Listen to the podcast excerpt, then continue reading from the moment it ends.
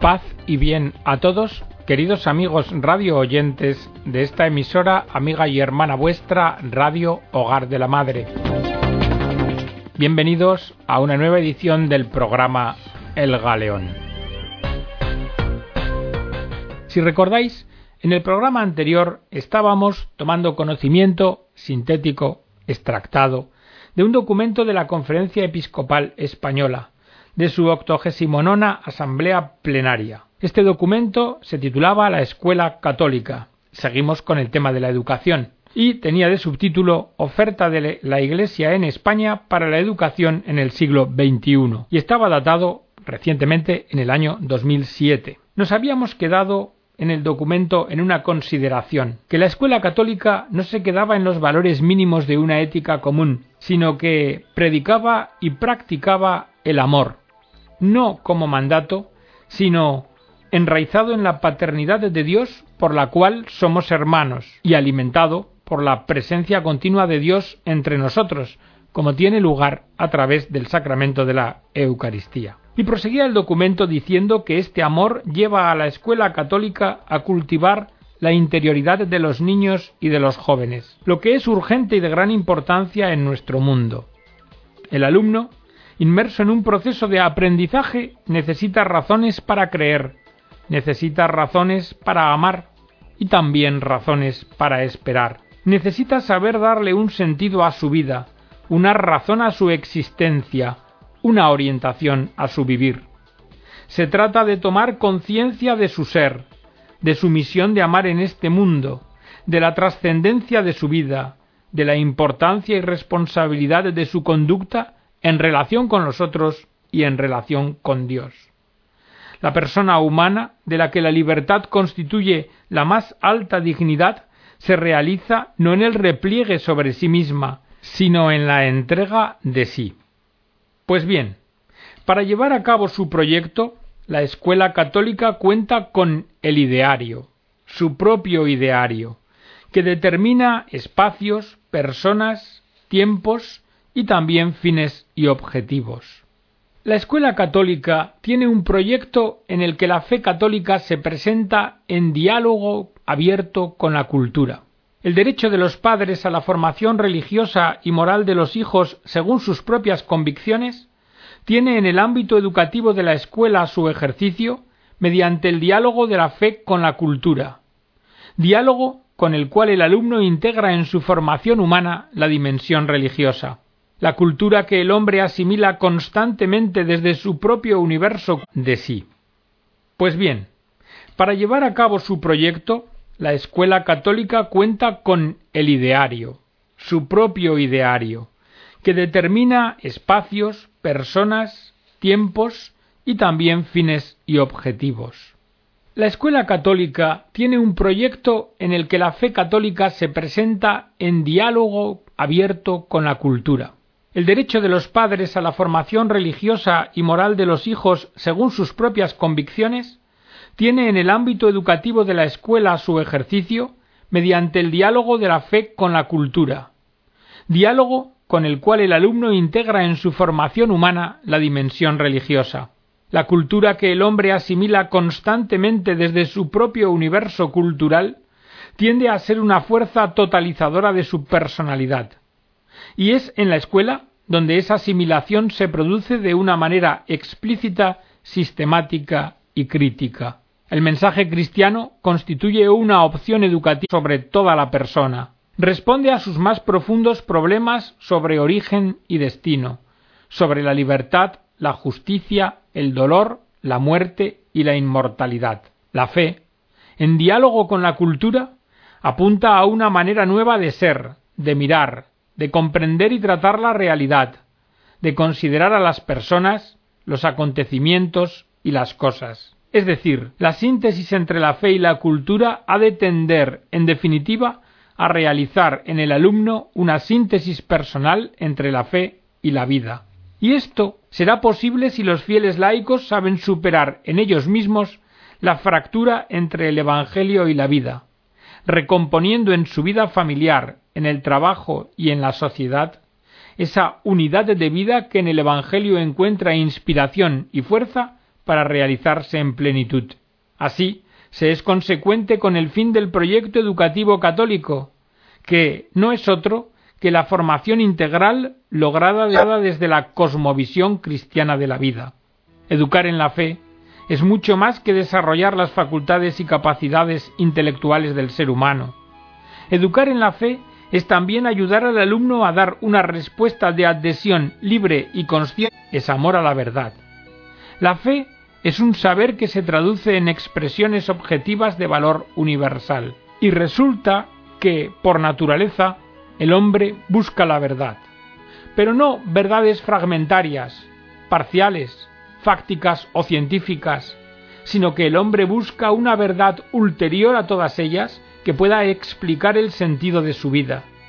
Y por esto es una búsqueda que no puede encontrar solución si no es en el absoluto, pues es Dios mismo quien ha puesto en el corazón del hombre el deseo de conocer la verdad y, en último término, de conocerle a Él, para que conociéndolo y amándolo pueda alcanzar también la plena verdad sobre sí mismo.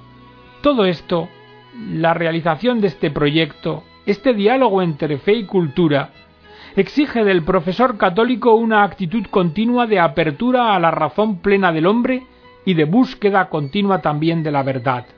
Porque, como ya señaló Benedicto XVI, una razón que sea sorda a lo divino y que relegue la religión al espectro de las subculturas es y será incapaz de entrar en diálogo con las culturas. Por eso, la fe cristiana es fuente de conocimiento. Ignorarla sería una grave limitación para nuestra escucha y respuesta, y por eso mismo también la escuela católica, y en concreto el profesor, en toda ocasión deben dar razón de su fe y de su esperanza, que sea sorda a lo divino y que relegue la religión al espectro de las subculturas, es y será incapaz de entrar en diálogo con las culturas. Por eso, la fe cristiana es fuente de conocimiento. Ignorarla sería una grave limitación para nuestra escucha y respuesta, y por eso mismo también la escuela católica, y en concreto el profesor, en toda ocasión deben dar razón de su fe y de su esperanza. Jesucristo, el hombre nuevo. Pues Él es la clave para comprender el misterio del hombre. Él es quien da sentido a toda la vida y a toda la realidad. El proyecto educativo de la escuela católica se fundamenta en Dios, verdad, bien y belleza supremas. Él es el principio y fin de la vida, el sentido y plenitud de toda obra creada. La paternidad de Dios hace posible en los hijos la fraternidad universal. En toda ocasión deben dar razón de su fe y de su esperanza. Jesucristo, el hombre nuevo. Pues Él es la clave para comprender el misterio del hombre. Él es quien da sentido a toda la vida y a toda la realidad. El proyecto educativo de la escuela católica se fundamenta en Dios, verdad, bien y belleza supremas. Él es el principio y fin de la vida, el sentido y plenitud de toda obra creada. La paternidad de Dios hace posible en los hijos la fraternidad universal. Su vida, entregada por todos nosotros, es fundamento de nuestro amor desinteresado. Su ser eterno al que estamos destinados es el sentido de nuestra vida.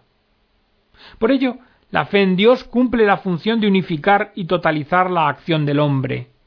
En él adquiere significado la formación integral entendida desde la acción del hombre.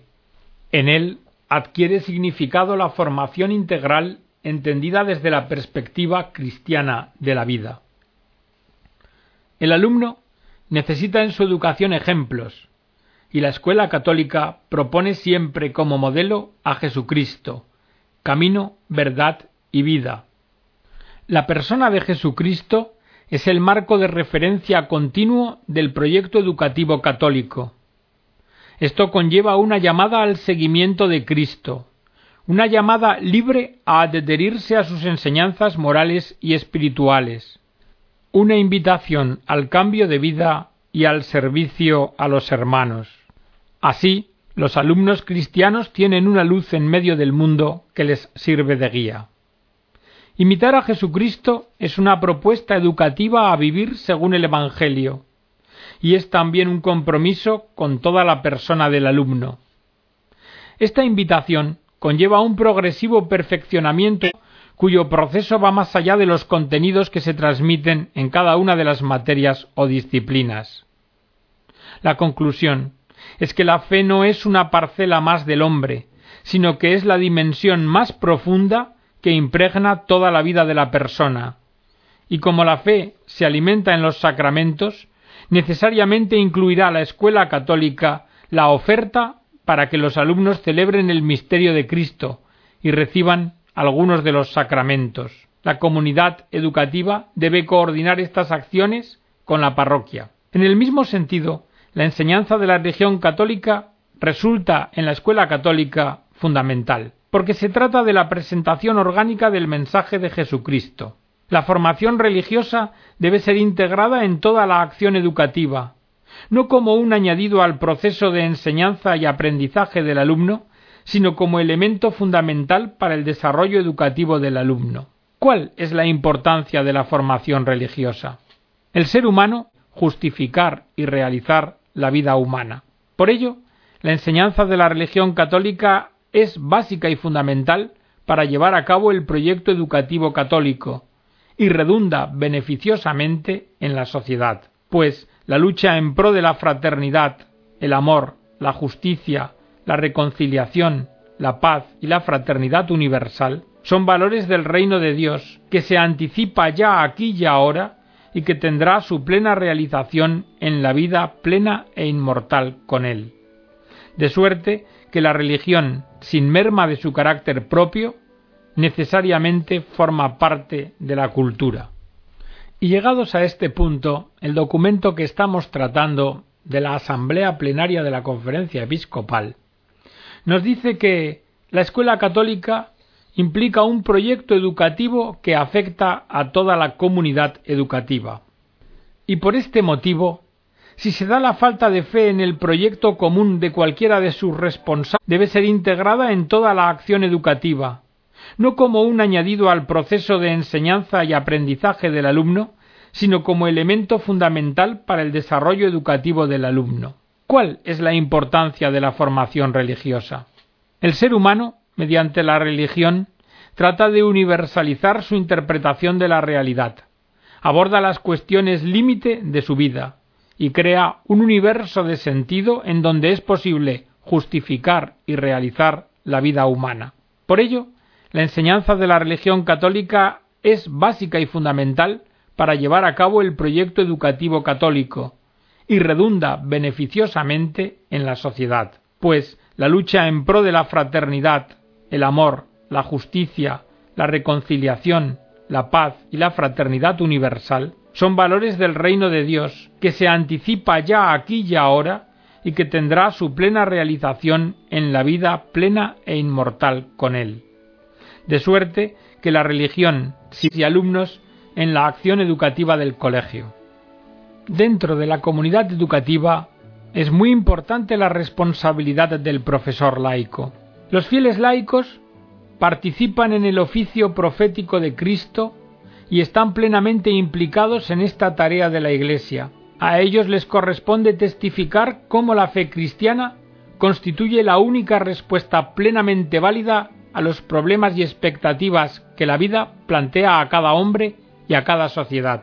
Por eso, en gran manera, la concreción del proyecto educativo católico está basculando y dependiendo directamente de la calidad humana, educativa y cristiana del profesor de la escuela católica y también de su participación en el deber de asumir responsabilidades en orden a la aplicación del proyecto educativo católico, que se acrecienta cuando los profesores aceptan incorporarse a la tarea de dirigir o codirigir el propio colegio. Y también debemos hacer una referencia a la corresponsabilidad de los padres en la acción, educativa. En la acción educativa, ellos ostentan la responsabilidad educativa de los hijos que debe ser compartida con el colegio.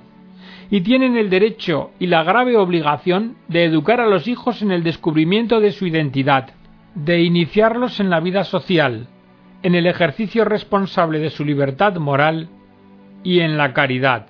Esta a través de la experiencia previa de ser amados y sobre todo en el encuentro con Dios. La tradición católica enseña que la familia tiene una misión educativa propia y original que viene de Dios. La escuela católica es y supone también una acción educativa propia de la Iglesia católica. Con la escuela católica la Iglesia se hace presente como servicio educativo a los hijos, y más aún, como verdadero y particular sujeto eclesial, puesto que evangelizar no es para nadie un acto individual y aislado, sino un acto profundamente eclesial, dado que quien evangeliza hace o por una inspiración personal que haya tenido, sino que evangeliza en unión con la misión de la Iglesia y en su nombre. De suerte que la Escuela Católica, en cuanto institución apostólica, recibe aquí un mandato de la jerarquía. Y especial importancia ha de tener también el profesor de religión en la escuela católica. Como en todo tipo de escuela, es un profesor enviado por el obispo con la misión de enseñar en nombre de la Iglesia. Y a dicho efecto ha de estar, por una parte, en posesión de la declaración eclesiástica de competencia académica, pero también, por otra, ha de recibir del obispo la misio canónica, que supone la idoneidad del profesor a la vez que garantiza su identidad católica. Toda su acción educativa, la del profesor de religión, es una acción evangelizadora en cuanto participa de la misma misión de la Iglesia. A continuación, el documento hace una referencia a la acción educativa de la Iglesia en la escuela estatal. La enseñanza religiosa católica como elemento básico y fundamental en la maduración de la personalidad cristiana del alumno. Esta enseñanza posibilita el ejercicio del derecho de los padres a que sus hijos reciban la formación religiosa y moral que responda a sus convicciones, y a los alumnos se les aporta una cosmovisión que hace posible la comprensión crítica de la cultura y su inserción en la formación del alumno. Pero ahora, dice la conferencia episcopal, y expuesto lo que llevamos visto, debemos cuestionarnos las prioridades y urgencias del tiempo presente. ¿Cuáles son estas? Y dice la conferencia, primero, hay que renovar y fortalecer la propia identidad de la escuela católica. En segundo lugar, hay que implicar a las familias en el ejercicio de su derecho a elegir la educación propia de sus convicciones.